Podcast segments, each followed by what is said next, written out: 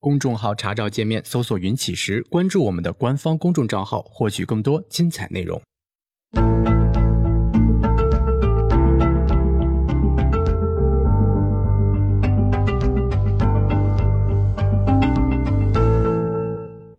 行到水穷处，坐看云起时。欢迎大家来到静言股市。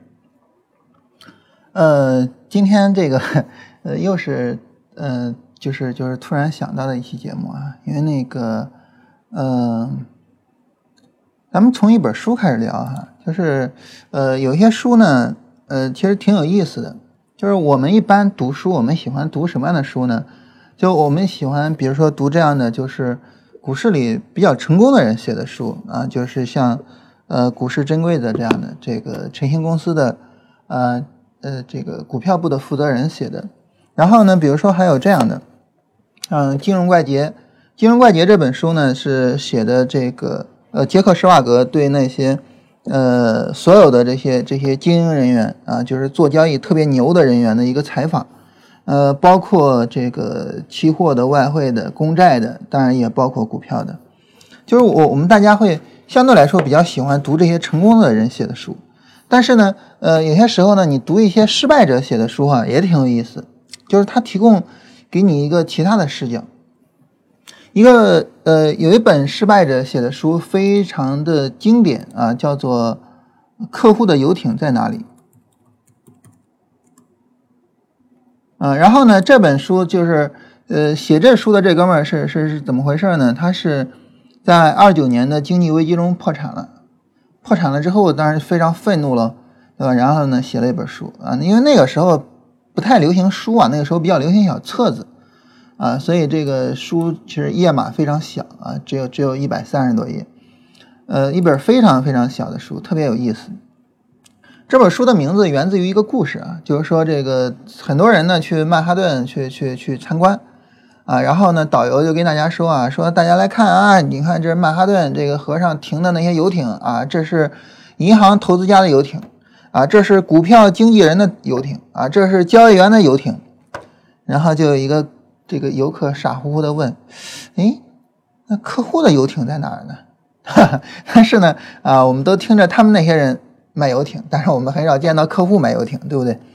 啊，所以就这样，嗯，然后呢，这个就这，而且呢，这哥们儿这个这个写书呢也非常的风趣啊。很多人说《客户的游艇在哪里》这本书啊，如果你懂英文的话，你看着跟马克吐温写的似的啊，就非常非常的幽默啊。就这是一本呃非常经典的这个这个就是呃亏损者写的书。那还有一本这个也很有意思的亏损者写的书，这位啊叫做数学家妙谈股市啊，但很有意思啊。这两本书的豆瓣评分都在七分左右，也就是说呢，大家其实可能并不并不太喜欢这种就是失败者写的书哈，评分都在七分左右。然后这本书叫《数学家妙谈股市》，那这个是一个什么概念呢？呃，一一位数学家。一位数学家呢叫保罗斯，然后呢，他当时去买股票，买叫富呃世通股票，啊世通公司的股票，然后他买了世通公司的股票之后，这个股票就一直跌嘛，然后一直跌呢，他就一直在加仓，一直买，一直加仓，一直买，啊，然后最终呢就 可想而知了，对吧？所以呢，他就把他这个整个过程啊跟大家写了一下，然后呢写这个过程的时候呢，把很多呃数学上的方法呃应用到这个。这个这股票上啊，然后去探讨啊，股市到底能不能挣钱呀？然后到底怎么，对吧？然后也是一个类似的啊，差不多的一个概念，就是就是，当然他们都会对股市比较否定喽，对吧？啊，这个大家也也也能够比较这个想象的出来哈，特别有意思的一本书啊。当然，像这样的书一般评分不会太高，但是呢，呃，如果你读一读的话呢，它会呃有一些比较有意思的启发。嗯，这本书呢，就是我我读这本书读了很久了哈，但是，嗯，你说这本书有什么启发呢？我一直没有太想明白，啊，然后挺有意思，就是觉得，然后昨天看了万维刚先生的一篇文章，万维刚这大家知道，我们一直非常非常的这个，呃，跟大家推荐过很多次啊，然后后来在得道上写专栏。那在得道上写专栏呢，这个事儿呢，我觉得没有问题。但是呢，我觉得辞掉这个物理学家的工作，跑到得道上专门写专栏，这个我有点不太认同啊，因为我觉得物理学家还是就是就是更具有这种追求真理一些的。就是当一个人辞掉了一个在一线追求知识的这样的一个工作，然后去做知识的二手贩子，我我我就不太认同了哈。所以他在得道上的专栏我也没有买啊，但是我是比较认同这个人的。嗯，然后这个昨天看了他那篇文章，也同样非常的经典，这个非常具有启发性。嗯，跟大家聊一下，就这那篇文章呢，他就是聊的这本书的内容啊，《数学家妙谈股市》这本书的内容。那之前我没有呃太深入思考这些问题啊，但是我看他那篇文章之后，深入思考了一下，我觉得启发性还是非常强的。什么问题呢？就是在这本书里边啊，在《数学家妙谈股市》这本书里面呢，作者聊了一个很有意思的问题。就是我我我我我们大家来看一下指数哈，那我们大家看一下指数呢，你就觉得指数跟傻逼似的，对吧？就包括我们国家的指数啊，或者说尤其是我们国家的指数啊，指数跟傻逼似的，就是就是就是不涨。我们现在是二零一八年六月十二号，我们回到二零零八年六月十二号，我们看二零零八年的六月十二号，二零零八年的六月十二号。这一天的收盘价是三千点，啊，收盘价两千九百五十七。今天的收盘价三千零四十五，基本上没有波动。啊，这十年之中啊，你投资中国股市，假如说你买上证指数，假如说买上证指数，二零零八年六月十二号全仓买进去，一直拿到现在持平。但是考虑到在这个过程中的。极其严重的通货膨胀，呃，这个持平是毫无意义的，对不对？就是就是考考虑这样一个概念，这个持平是毫无意义的。啊，然后呢，我们考虑就是说我们国家最好的最好的那些股票，上证五零，啊，上证五零是我们国家最好的上市公司，啊，然后呢，我们看它能比这个大盘好多少呢？能比普通的公司好多少呢？那天收盘价。两千三百八十七，现在是两千六，嗯，好一点，好一点，嗯，这个赚了百分之十几啊，比比比比比上证指数要好一点，但是很有限。所以呢，我们就看着大盘跟傻逼似的，但是呢，很令人惭愧的是，我们很多人连傻逼都不如。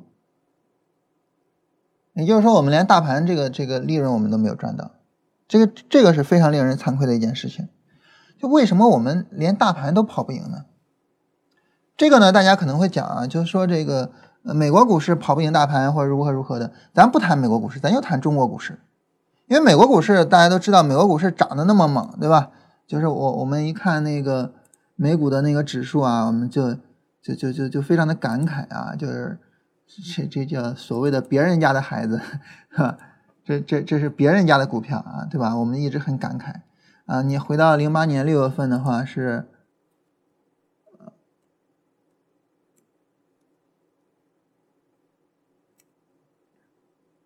零八年六月十二号的道琼斯指数大概在一万两千点，现在是两万五千点，也就是说你在那天买了，尽管你曾经亏过百分之五十，但是你现在赚了一倍还要多。啊，然后纳斯达克。纳斯达克的这个情况会更好，两千点现在已经是七千点了，啊，还是一样。尽管你曾经浮亏过百分之五十，但是最终你赚了三倍多，啊，然后这个标普五百，标普五百的话呢，也是类似的，收盘在一千三百五十，啊，然后你也曾经浮亏过百分之五十，但是现在也赚了一倍。就是就是美股这个这个指数确实太好了，所以我们很难跑赢。这个这个我们也很难理呃很容易理解。但是咱们今天不谈美股，咱们就谈中国股市。我们就说中国股市你也很难跑赢，为啥呢？中国股市上证指数人持平吧，对吧？上证指数持平吧。但是我们问问，从所有的从零八年做交易一直持续到现在的人，有多少人是不亏损的？有多少？零八年六月十二号。有股票账户，然后中间一直做啊，中间你不能停哈，你说我一看是熊市，我不玩了啊，然后怎么怎么样，那不算啊。你中间一直做没有停，然后你没有亏损，这样的人有多少？有多少？很少吧，微乎其微吧。也就是说呢，尽管我们发现就是中国股市很傻逼啊，但是呢，我我们很惭愧的发现，我们自己连傻逼都不如，这是为什么呢？啊，然后呢，在这本书里面提供了一个数学的解释，就是说他不给你谈股市里面那些复杂的东西，就是股市怎么怎么样，股市不不不，咱咱咱咱咱不谈那些复杂的东西，啊，我给你提供一个非常简单的数学上的解释，呃，怎么样一个数学的数学上的解释呢？我跟大家简化一下啊，就大概是个是个这么个概念，比如说上证指数，假如说啊，我我我们把它变得超级简化啊。上证指数，我们假如说只有两只股票，只有两只权重相同的股票。假如说是这样哈，因为这个这这样就超级简化了啊，就就不用想那么复杂了。上证指数只有两只权重完全相同的股票啊，然后呢，呃，比如说这个去年啊，股票 A 上涨百分之五十。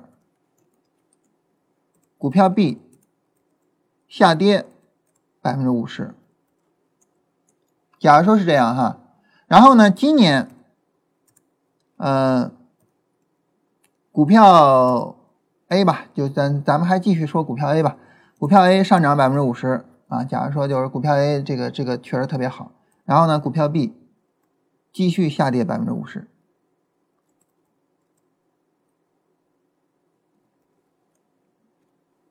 好，我们来考虑一下哈。那么，假如说在去年一开始的时候，股市是三千点，那么去年收盘的时候股市是多少？当然大家知道答案很简单，就三千点喽，对吧？因为这两只股票的权重是相同的，啊，这两只股票的权重是相同的，啊，当然这个存在着一个问题哈，就是今年的时候呢，因为它涨了，它跌了，所以股票的权重变得不一样了。但是我们为了讨论简化，我们还是假设这个股市就是很奇怪啊，就是让它俩权重就永远一样，这样我我们讨论起来就特别简单了哈。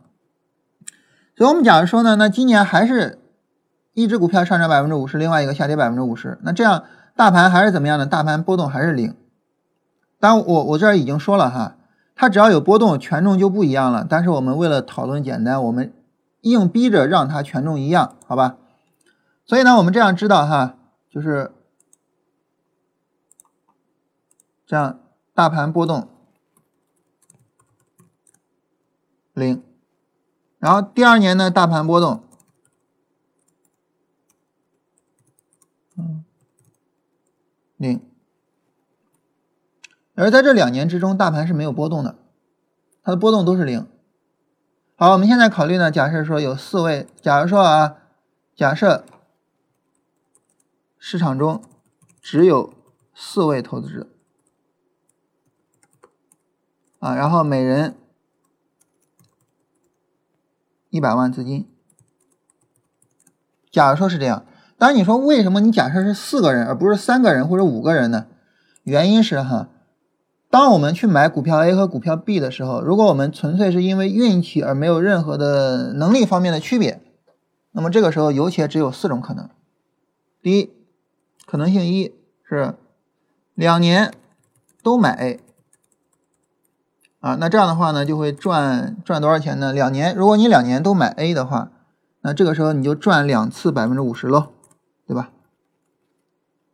然后第二，嗯，买 A 和 B，也就是说第一年买 A，第二年买 B 啊，然后呢，这个盈利一年，亏损一年。第三个人呢，买 B A 啊，亏损一年，盈利一年。呃，第四个人啊比较惨了哈，两年都是 A，呃，两年都是 B 啊，然后呢亏两次，百分之五十。好，我们假如说市场中有且只有这么四个人，然后呢分别是这样的情况。那这种情况下呢？那么这四个人的最终结果是什么呢？我们可以简单计算一下，如果说你两年都是赚钱的，各赚百分之五十，一百万，第一年赚百分之五十，到多少钱呢？到一百五十万了，对不对？那你第二年又赚百分之五十，你到什么了？你到了这个这个一百呃二百二十五万了啊，这是一个简单的计算，对吧？那对于第二个人呢，他第一年盈利百分之五十，所以到一百五十万；第二年亏损百分之五十，所以到七十五万。第三个人呢，第一年亏损百分之五十，所以到五十万；第二年盈利百分之五十，所以到七十五万。呃，最惨的就是 B 呃第四个人了哈，连续亏两次百分之五十，所以到了二十五万。这样的话呢，我们发现四个人的资金分别是二百二十五万、七十五万、七十五万和二十五万。然后呢，对应的盈亏分别是盈利一百二十五万，呃，亏损二十五万，呃，然后亏损二十五万，然后呢，亏损七十五万。好，我们做完这个简单的小学数学的计算，做完这个简单的计算之后，那你说你想要得到一个什么结论呢？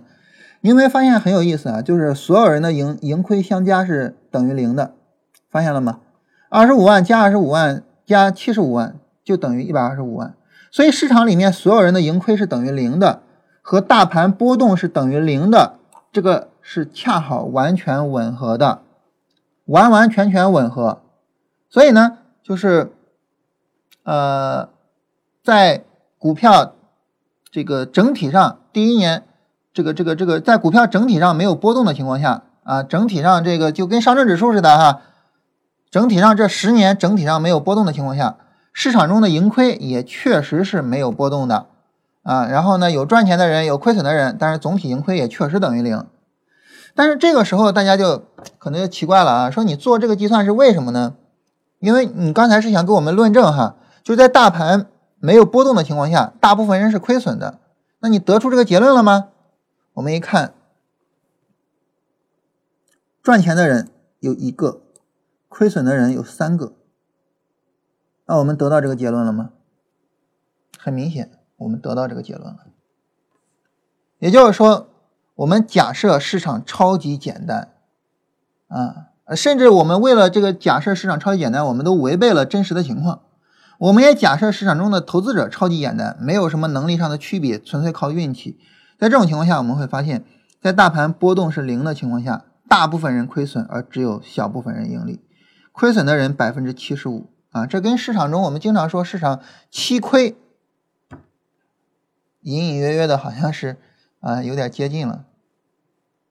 但是呢，要注意，我们这个实验，哦，我们这个思想实验啊，这这不叫实验，这个思想实验仅仅持续了两年。如果说我们持续十年呢？这个思想实验里面呢，股票数量只有两个。如果是有一百个、三千个呢？交易者只有四个。如果是有两亿个交易者呢？我们在这个实验里面没有任何手续费。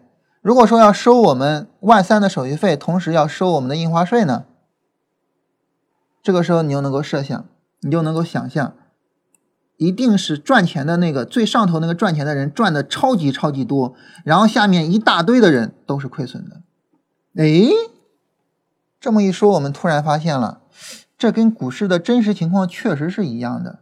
就股市里面能赚钱的人，无论通过什么手段赚钱的哈，这个巴菲特、徐翔，对吧？他们是典型的两种不同的手段，但是确实都超级超级超级有钱。巴菲特我们就不说了啊，徐翔有钱到什么程度呢？被罚钱罚款罚了，这个这个这个思想实验这个图，我就我就我就。扔这儿了哈，这个当时徐呃徐翔先生呢，这个被罚罚了一千呃一百一十亿，他被罚了一百一十亿啊，然后股票完全没有卖啊，完全没有去卖股票，然后呢就是纯粹的这个呃纯粹的去呃把自己的这个这个现金资产啊，然后呢去去去递交了罚款。就拿拿着现金资产去递交罚款，完全没有动用自己的股市里面账户里面的股票，所以呢，这个前一段时间的那个事儿，就是大家可能很多人在朋友圈里面也都看到了哈，就是他持有的一个超便宜的那个那个股票，我忘了叫啥了，呃，退市，然后退市之后，现在马上就要回来，回来之后都不知道能赚多少钱。所以呢，就是说这个这个思想实验所得到的结论和我们对于市场的感知是完全相同的，就是绝大部分人都是亏损的，啊，这些亏损的人里面有一部分人亏得超级超级惨，然后微乎其微的一点点人是赚钱的，而这种人赚的超级超级超级多，啊，就这个这个东西跟我们对市场的这个感知是完全一样的。同时呢，我们也能够发现，嗯，它跟我们生活中的很多的地方也挺像的。你比如说人均收入，每一次啊，国家一公布这个国家的人均收入，或者是北京市一公布公布北京市的人均收入，我们都会哇，又拖了国家后腿了，对吧？我们都会开这个玩笑啊。北京市的人均收入我不知道是多少啊，这个我我们可以简单搜一下啊。北京市人均收入，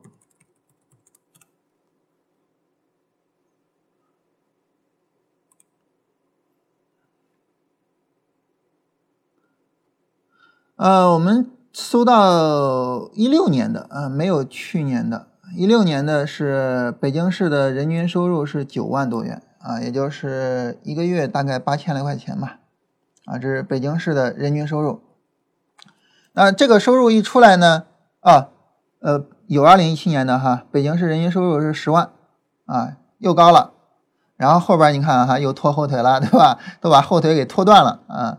北京市人均收入十万多，然后呢，大概一个月就要到九千了，那当然就很多人就都拖后腿喽，对吧？很多人拖后腿，那这个时候很自然的呢，那么我们，嗯，这个这个就就会问了，为什么我们大家都拖平均收入的后腿呢？说白了很简单，就是这个数学公式告诉我们的，对吧？啊，好。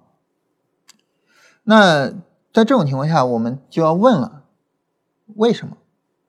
也就是说，我们这个这个这个这个数学公式，我们算出来哈，嗯，很简单就可以算出来啊。我们算这个数学公式很简单就可以算出来，嗯。然后呢，我们做这个思想实验很容易就能够做出来。但是，当我们把这个思想实验做完了之后，我们难免就开始考虑一个问题了，就是为什么呀？为什么大盘涨跌是零的情况下，我们所有人的盈亏不是说大家都是零，而是大部分人亏损，微乎其微的人盈利呢？为什么呢？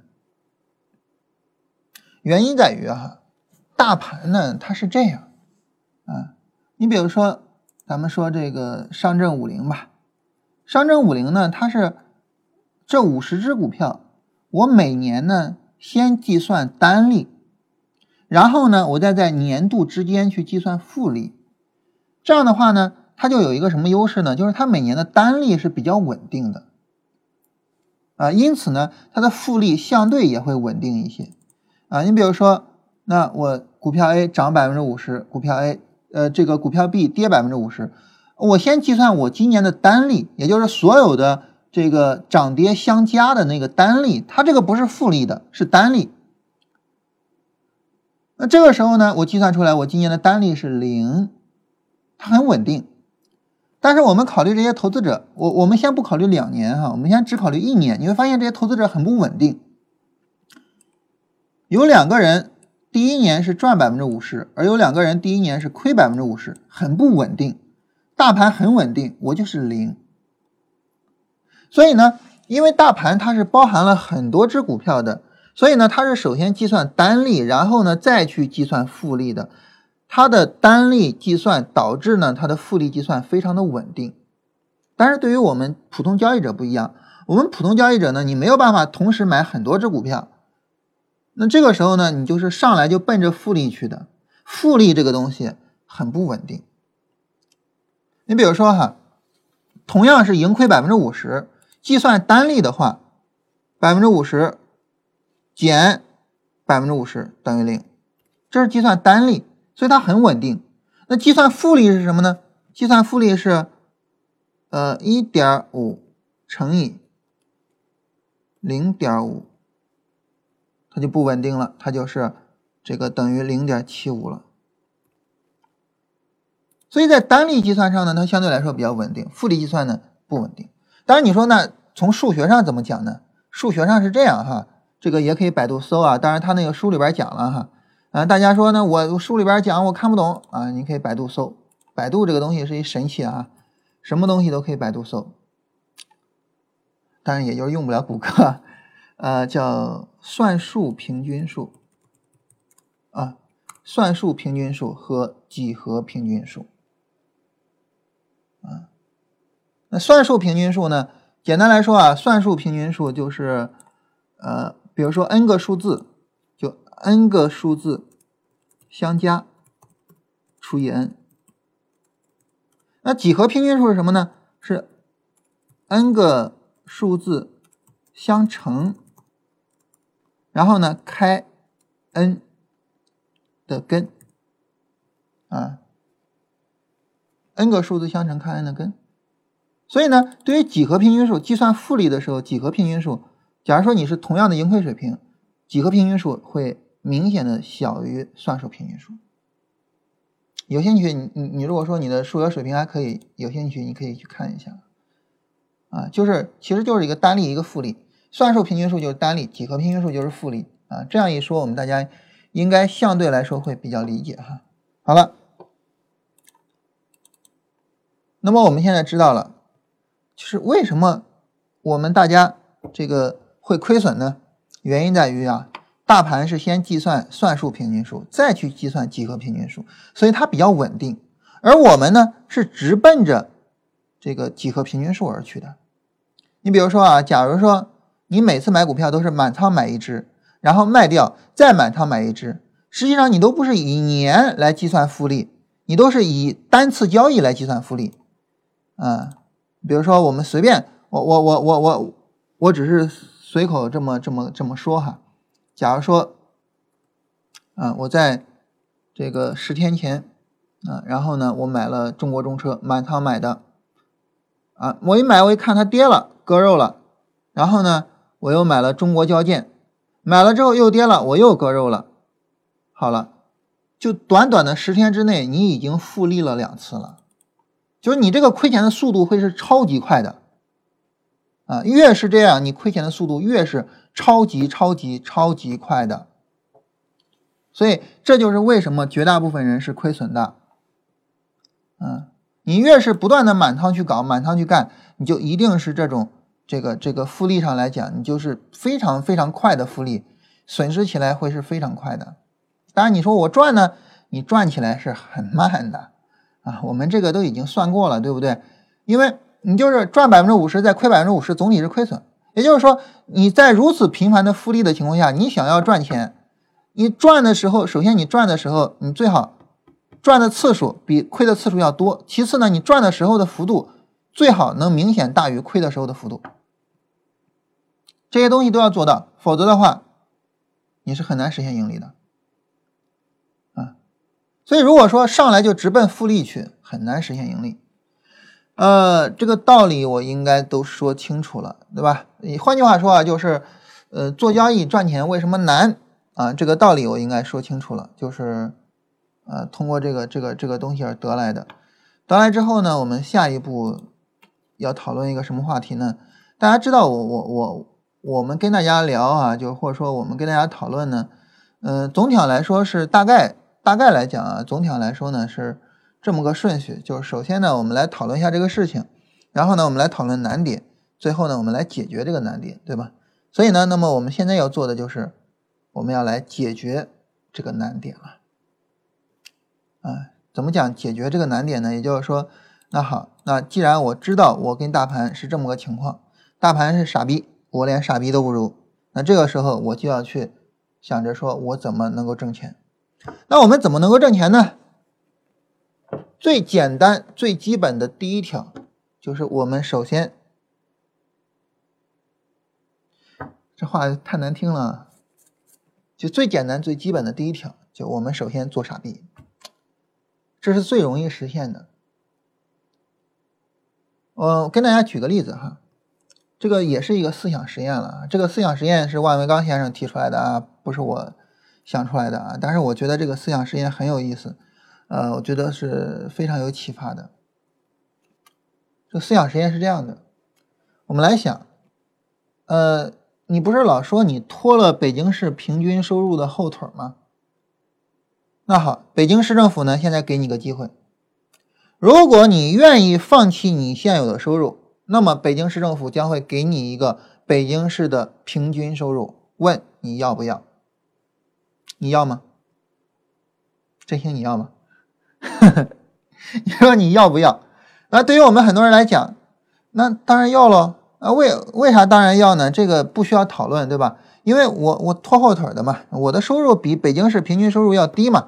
那既然北京市政府给我这么个机会，那我当然要了，对吧？而且呢，北京市政府给你承诺哈，你说你什么时候想自己出去干去了，你又不想要这个平均工资了，随时走啊！你说呃，我我出去干，我发现我又不行，我又想回来要平均收入，随时来。啊，如果北京市政府给你这么个机会，就是对你没有任何额外要求，随时走，随时来，随时想玩就玩，想不玩就不玩，随你便。你说你愿不愿意呢？当然愿意了，对不对？毫无疑问。那好啊，那北京市政府给你这个机会吗？他不给吗。但是有人给你这个机会啊。当然给你机会，你你你你抓住抓不住是你的事儿哈。但是有人给你这个机会啊，谁给你？股市给你啊。你可以做定投啊，你可以买指数啊，对吧？啊，你说我上着班，我同时赚着这个这个北京市的平均工资，这个你是实现不了的。但是你说我上着班，我同时赚着股市的平均工资，很容易就可以实现。买指数，买 ETF 基金，很容易就可以实现。啊，这就是我刚才所说的哈，就是我们想要不被大盘干掉，第一步我们可以做的就是大傻逼。这是我们可以做的第一件事情。那当然，大家说，那当傻逼这事儿，这个就是就是，我也认同。但是呢，你不能总是总当傻逼吧，对吧？我们也得聪明起来呀，我们也得这个，对吧？我我们也想着去超越北京市平均工资啊。我们刚才提到了，北京市政府允许你随时走，随时来，对吧？那好，那我觉得我能力行了，我就走，我就去尝试着去超越北京市平均工资。我发现我超越不了，我再回来，啊，所以呢，就是我我我买这个定投，买定投呢，我发现我觉得我牛逼了，我再去买个股去，买了个股之后，我就发现我傻逼，再回来再买定投，随便，对吧？所以这种情况下呢，那么我们就要想着了，我怎么样才能够去超越平均工资呢？这对于我们来说是一个非常非常重要的课题。那这个课题就是我们今天要聊的重点内容了哈。你看前面打底打了三十分钟，为啥呢？因为这是一个我我觉得很有意思的新东西哈，很有意思的新东西。好了，那么我们来聊聊啊，我们怎么样才能够去干掉大盘？怎么样才能够干掉大盘呢？你发现大盘的优势在哪儿呢？大盘的优势在于它先赚单利，再去赚复利。所以这种情况下呢，那么我们是不是也可以啊？所以，第一件事情呢，想干掉对手，先加入对手。啊，我我我我没有说杜兰特啊，我就说我们做交易，大盘之所以赢，是因为它先赚单利，啊，先计算单利，然后呢，按照比较稳定的单利。去实现复利，所以呢，它比我们稳定，比我们稳定的多。那所以我们也应该这么做啊，所以我们也要做这么做。所以呢，我们也要这么做，就是先去实现单利。那你说我如果就买一只股票，那我单利，我买股票 A 单利就是百分之五十，我买股票 B 单利就是负百分之五十，那我怎么去实现单利呢？很简单了，分散投资。分散投资，对吧？我们也要这么做，我们也要去分散投资。啊，我们很多时候讲啊，鸡蛋不要放到一个篮子里，然后什么什么什么。但是有谁告诉你鸡蛋为什么不要放到一个篮子里吗？没有，对吧？那我今天告诉你，为什么鸡蛋不要放到一个篮子里？因为当你把鸡蛋过分的集中放到一个篮子里的时候，你就是直奔复利去的，这个时候你很危险。但除非你非常牛逼啊，牛逼到了我每一个篮子的鸡蛋我都看得好好的，嗯，我每一笔交易都挣钱，然后我我我永远是盈利的，我永远能超过大盘。当然能实现，那那当然最好了。但是如果不能实现的话，最简单的分散投资。比如说集中投资这个事情啊，巴菲特一直比较强调集中投资，对吧？就是我们不要动不动的就去挥棒啊，我们要等着市场稳定了，我们要等着市场这个这个这个呃，不不说错了啊，不能叫市场稳定了，我们要等到市场进入到我们一挥棒就能够去成功的那个区域，我们再去挥棒啊。当然对他来说就是价格跌到一定程度，对吧？啊，那这种情况下呢，巴菲特比较倡导集中投资，就是。呃，把所有的鸡蛋放到一个篮子里，然后看好你的篮子。但即便如此啊，巴菲特也从来没有说他有任何时候说我只买一只股票或者只买几只股票过啊，还是买一个投资组合啊，永永就是这个这个这个是必然的，这个是必须的，否则的话呢，运气成分是呃没办法规避的。所以分散投资是第一个，关键在于呢。那你说分散投资啊，这个东西我比较好理解，但是我们一般跟大家聊这些东西，大家也都知道，关键我们不会去聊说你要分散投资，关键我们会聊的是什么呢？就是怎么分散投资，这个是更重要的话题啊。你说你要去分散投资啊，那这个很容易都都都都明白，就是我们听过很多道理，对吧？其中有一个道理叫分散投资。但是如果我们不知道怎么才能把分散投资做好，那就是听了很多道理，但是没有办法过好这一生，对吧？那好，那我们怎么去做分散投资呢？我们怎么去做分散投资？怎么实现分散投资呢？大家知道我们在讨论任何问题的时候，我们都是讨论一步一步的，按流程一步一步的。那么我们按流程一步一步的。技术分析做股票，咱们先不考虑基本面啊，就不考虑价值投资啊，因为他们有他们的分散投资的方式。价值投资的这个分散投资的方式相对来说会比较简单一点。你比如说，呃，我选所有的这些股票里边，一千呃三千只股票，三千只股票里边呢，可能整个三千只股票有一百只股票可能是有投资价值的，或者说可能是好股票啊。我等这一百只好股票这个有投资价值了，我去买啊，然后这在这个过程中我去实现分散投资。咱不考虑这个，咱们考虑咱们做这个这个，咱不考虑这个，咱们考虑咱们做这个这个叫叫，嗯，就是做技术分析的这种啊，咱们考虑一下咱们做技术分析的这种。那对于我们做技术分析的这种，那么我们怎么样去做分散投资？从一步一步的角度呢，它首先是这样，我们做一个交呃，我们做一个机会呃，做一个交易呢，首先是它有一个机会。这个机会理所应当，大盘带来的。然后呢，我们去做分散投资。啊，我们去做分散投资。那做分散投资是怎么做呢？就是选股。啊，大盘给我带来了一个机会，然后我去选股。选了股之后呢，我同时买好几只股票，然后呢，我就能够去实现分散投资了。当我实现了分散投资之后呢，呃，然后呢，就是对于我来讲，对于我来讲。这一次操作就是单利的，这一次操作就是单利，稳定的啊，也就是说呢，这个我买的所有股票盈亏加总啊，得出我的总收益，这就是单利的，它就不是复利的了，对吧？所以我们应该这么做，你比如说。假如说啊，我随便举个例子啊，假如说，呃，我们做短线，那做短线是个什么概念呢？做短线呢，就是说这个，呃，每一次大盘的绿柱都是机会，啊，在大盘破位的时候你可以清仓嘛，在大盘没有破位的时候你可以仓位重一些。那这个时候呢，就是每一刻机会，你比如说每一个这个这个绿柱下跌，我都可以去选一些股票。啊，每一个这种绿柱下跌，我都可以去选一些股票，选一些股票，然后去买。在这一波绿柱下跌的过程中，嗯，有有有哪些板块会比较强势呢？嗯，你可以找一找，就是就是那些强于大盘的股票。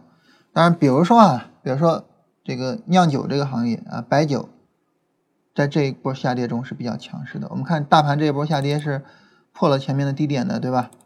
然后呢，像酿酒这一块啊，这个啊，我们来看贵州茅台吧。贵州茅台是没有破低点的，而远没有破低点啊，所以很明显比较强势，对吧？然后我去买贵州茅台。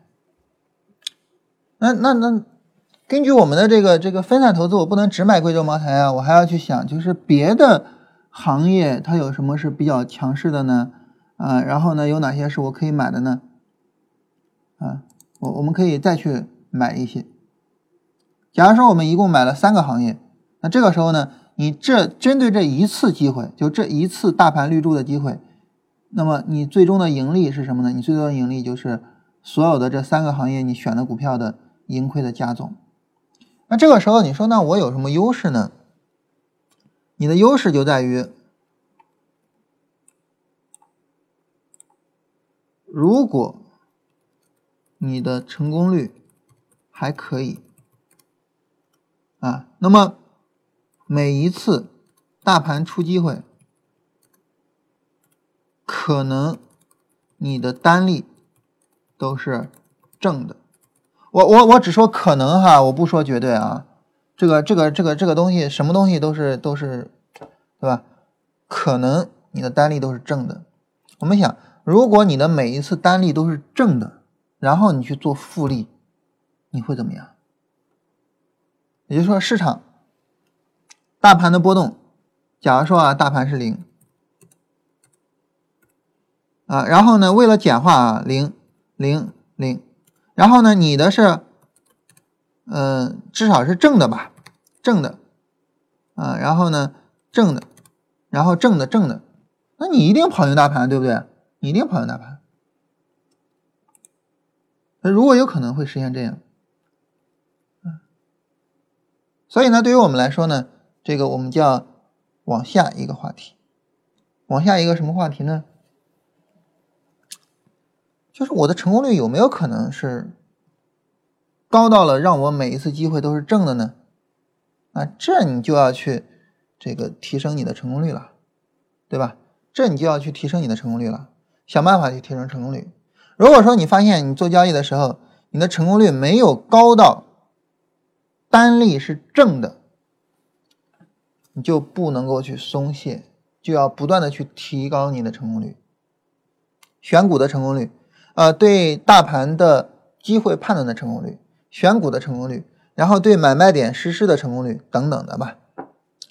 如果你发现你还没有办法做到的话，努力的去实现它，这是你最重要的事情，这是你在做交易中最重要的事情，没有比这个更重要的。努力的去实现它。但是大家可能会讲说呢，实现成功率呢，怎么去实现呢？我们今天先不聊这个话题啊，因为我们今天主要是围绕着资金管理来聊，而不是围绕着这个交易方法来聊啊。就是大家如果说呢，我我我们可以再谈谈关于这些交易方法什么的吗？大家可以跟我说一下，就是你在交易方法上哪些还存有疑惑，我们可以再聊啊。比如说明后天我们可以聊聊这个怎么样在交易方法上提高成功率，但是我们今天就把这个事儿点在这儿哈，我们不多聊。但是无论如何呢？交易的各个环节、各个方面是相互影响的，你的成功率在极大程度上影响着你的资金管理，并且在极大程度上影响着你最终的成绩。很多的做趋势跟踪的人都是不重视成功率的，这个我们呃一直是非常非常反对的。这个大家也都非常了解啊，也都知道我们的这个态度，我们一直非常反对不重视成功率的这样的一种态度。啊，嗯，跟大家举一个。简单的例子吧，就是当时呢，我们曾经跟大家提出来，就是我们认为，如果说你要做短线的话，你的成功率无论如何都不能低于百分之四十，哪怕你是你的成功率，呃，你的盈亏比是二十比一百比一，你的成功率都不应该低于百分之四十。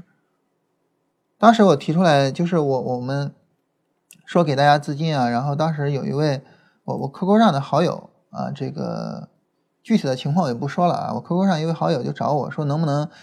这个给他资金，他说我是盈利的状态啊，然后我就问这个条件，他说我就是他是那种追求盈亏比的，然后成功率相对来说是非常低的，百分之二十的成功率，然后比较低的。我说不行，我说我们希望成功率能在百分之四十以上，无论你的盈亏比有多大。然后呢，他也非常坚定啊，他直接跟我讲，那这个大家理念不不一致，算了吧。就是呃，很多人呢，这个从理念的角度上来说啊，很多人呢是就是传统的趋势跟踪的理念，就是我我做趋势跟踪的，我没必要有太大的成功率啊，我只要是呃盈亏比比较高。呃，然后呢，我就能够弥补成功率上的问题。当然，我首先承认这一点。但是呢，你一旦成功率不高了，你会有一系列的问题。我我我们可以举一些例子哈。首先，一个对交易的结果的影响来说，成功率的影响比盈亏比的影响要大。这个我们以前通过数学公式跟大家推导过，我们就不重复了。在这种情况下，当你的成功率低的时候，你需要很大的盈亏比才能够去弥补它。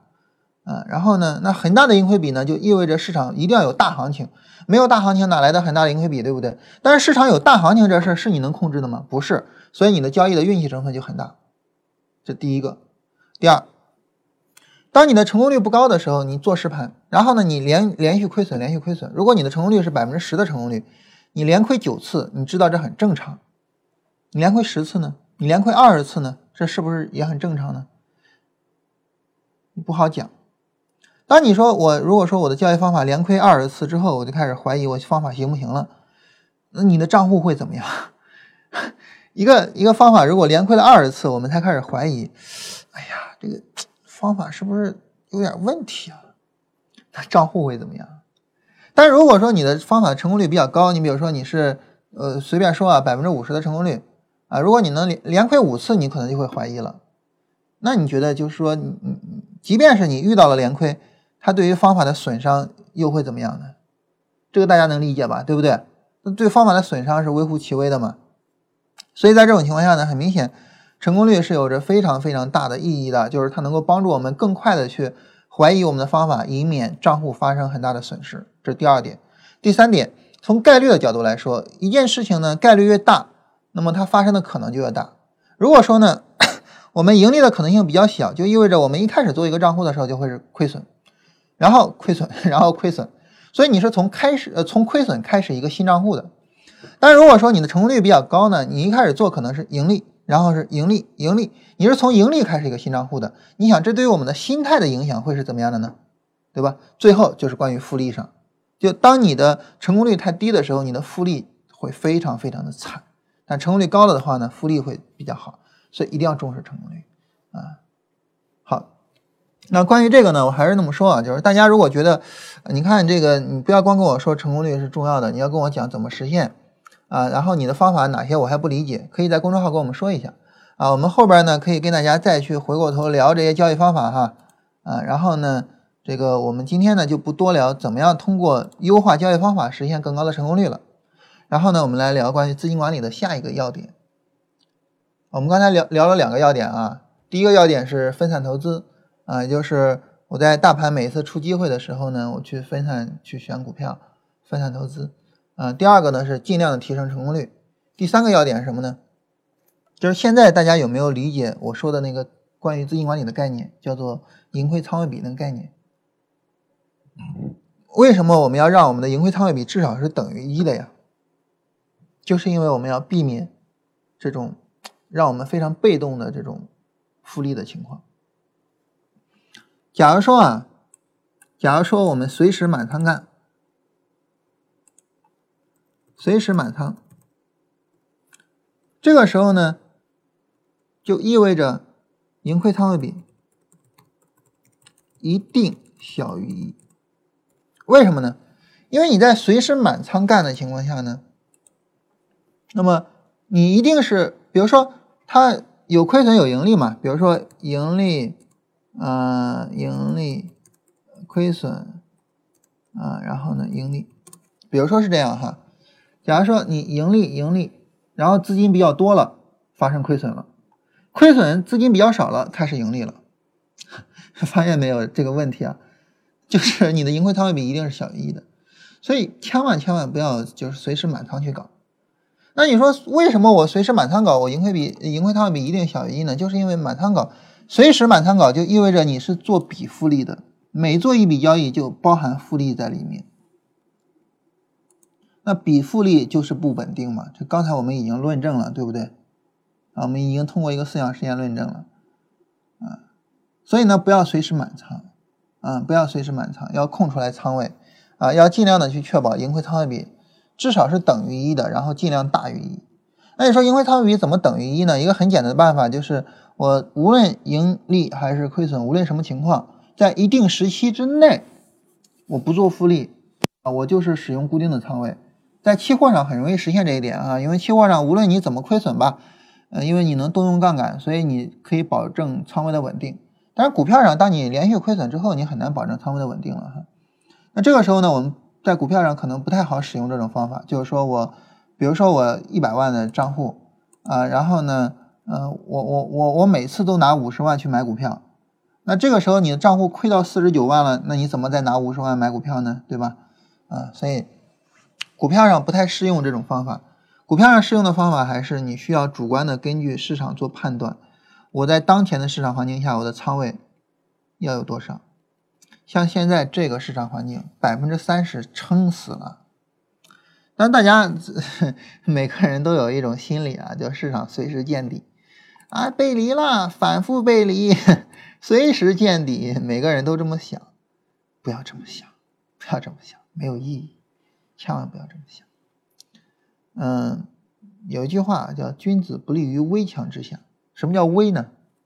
危就是比较高的墙，危不是说比较危险的墙啊。这个你危楼高百尺，手可摘星辰，那是比较危险的楼高百尺吗？当然不是了，就是一个高楼嘛，高楼高百尺，所以危指的是高的意思。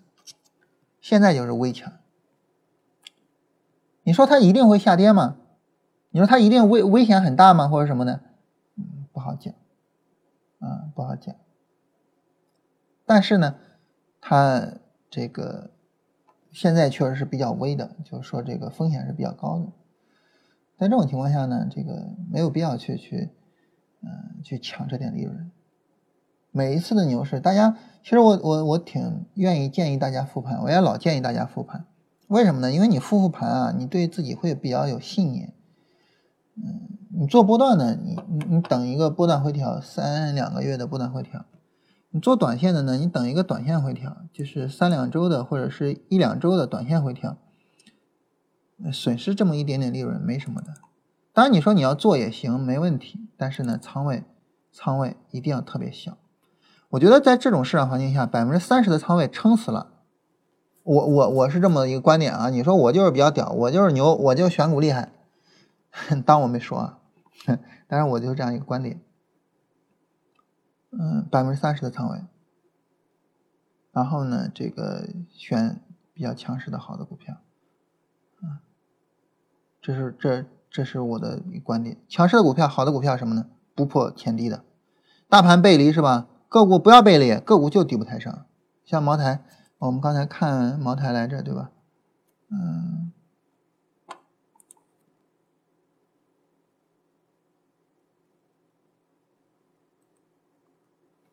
啊，我们刚才看茅台来着，啊，大盘就就个股就底部抬升，就是我我就要它底部抬升，然后我这儿这个有一个酒的股票也是一样底部抬升，啊，因为这个板块整体上就是一底部抬升啊，嗯，就是就是我我不要背离，我不要背离，我不要去去那个什么什么见底，什么去抄底什么的，我不要。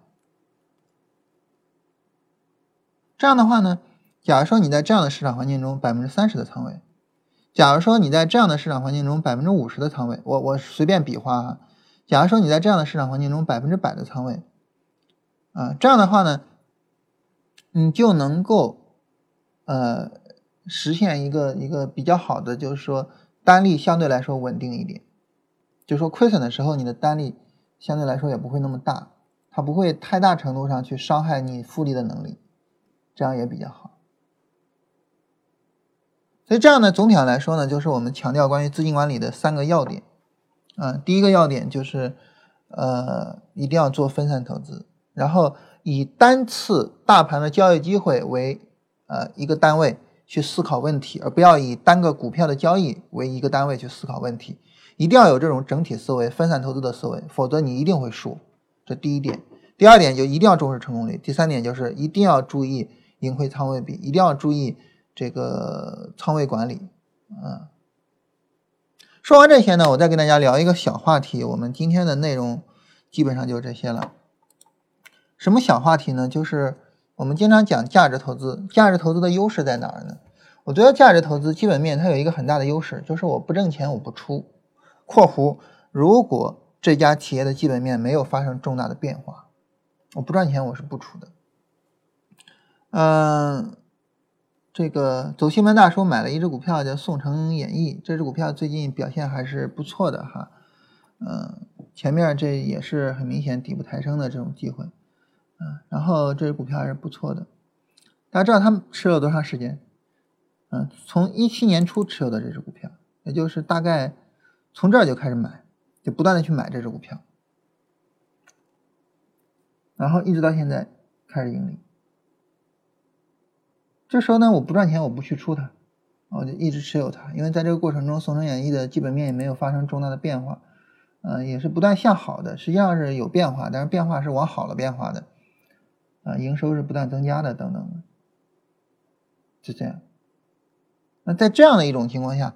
那你说，对于价值投资来说，他们就有了一个非常大的优势，就是他们在做复利的时候有一个非常大的优势，不挣钱我不出嘛，所以呢，我就是盈利、盈利、盈利，然后去做复利，我就相对来说比较容易跑赢大盘，所以就是价值投资长期持有比较容易跑赢大盘。那巴菲特能跑赢这个大盘，跑赢美股的大盘啊，比比比我们跑赢这个上证指数要牛多了。很大程度上是因为这个原因，啊，就是它能够更好的去实现复利，但是太多的交易者没有办法很好的去实现复利。好了，这是总体上我们今天聊的这个话题啊，这个话题呢，嗯，来自于一本大家都不怎么喜欢的、不怎么关心的，豆瓣评分只有七点三分的书啊。当然，豆瓣评分低有一个原因是翻译不是很好，哼 嗯。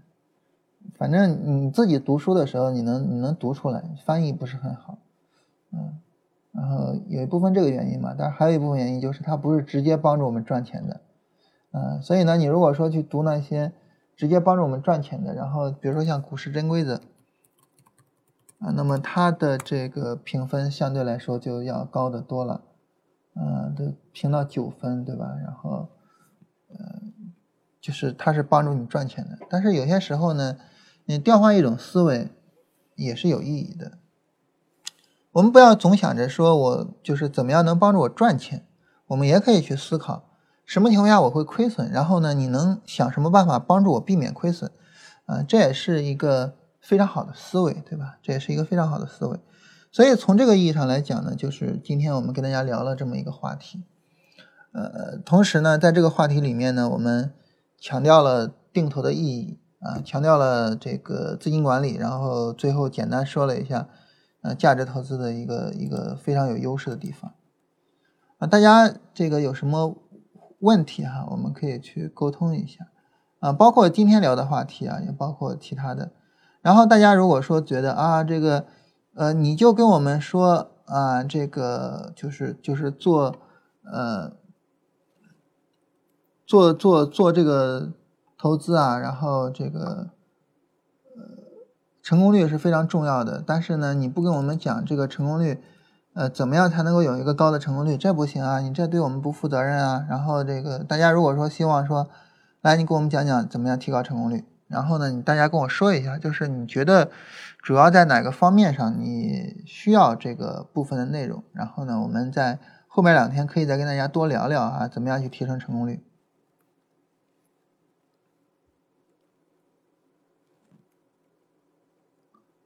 呃，包括这个，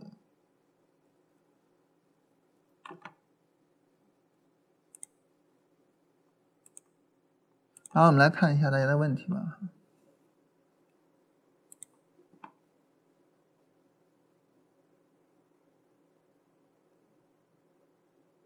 单周期和高低周期各自的优点和缺点在哪里？这个没法谈这个话题哈没法谈为啥呢？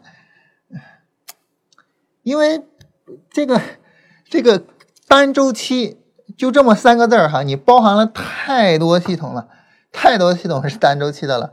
你比如说，它包含了像金叉死叉这样的，就是嗯。单周期很简单的，也包含了就是我在单周期里面，我同时考虑波段回调、短线还有什么的，就是它包含了太多了。这个，你比如说哈，你如果去问我男人和女人各自的优点和缺点，我觉得这个东西是很难回答的。或者是你如果问我这个呃这个这个复旦的学生和这个上交的学生他们各自的优点和缺点，我觉得这个问题我我无法回答。因为它包含了太多这方面的东西了。那对于你来说，你说那我怎么做选择呢？很简单，就是呃单周期呢，一般情况下来说哈，止损比较大一些，就相对来说，相对高低周期止损大一点，呃，然后呢这种情况下呢，这个呃稳定一点，啊，然后低高低周期呢，可能就是止损小一点，然后呢不太稳定。就是你就想哪一个对我来说是比较重要的，或者是我我想要实现的这个特征，我能不能两个都试一下，看看哪个适合我？但是你非得说这个抽离开具体的市场特征，抽离开具体的交易方法去谈，我究竟应该做单周期还是应该做高低周期？没有答案，你要看看哪个适合自己，好吧？这个很抱歉啊，这个问题我觉得我回答不了。怎么提高？就抽空讲讲怎么提高成功率？这个还是说就是。这个这个我们嗯，明天我想想吧，然后想想怎么跟大家说，怎么样买基金和定投？买基金和定投这个很简单啊，你可以在这个这个这个你的股票交易账户里边去买，呃，场内的 ETF 基金，啊，也可以通过这个呃像蚂蚁财富之类的软件去买，这个这个很简单就可以去做。因为因为我没有股票账户啊，我就不跟大家演示了。股票账户上买就跟你买股票是一样的，然后只不过说你输入的那个那个代码是呃不一样的。你输入代码，比如说五幺零零五零啊，你要买五零 ETF，假如说啊买五零 ETF 就是五幺零零五零，而不是一个股票代码啊，就是这样啊，仅仅是有这样的区别啊，仅仅是有这样区别。然后呢，在定投的时候，你要是用股票账户去定投的话呢，就是你每到一定的时间自己。动手去买就可以了，啊，这是股票账户的一个买法。然后如果说要是蚂蚁财富那种，你都可以自动的去设定，就是我定投，然后你就给我买就完了，你就不要管管我了，啊，这是蚂蚁财富上的买法。那，大家还有没有什么别的问题？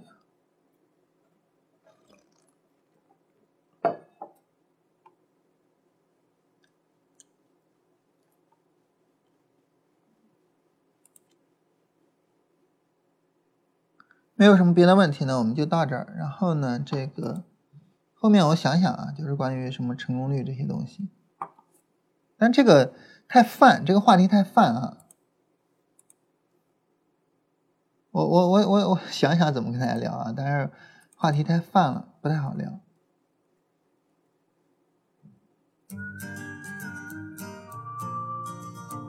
好，我们今天就到这儿吧哈。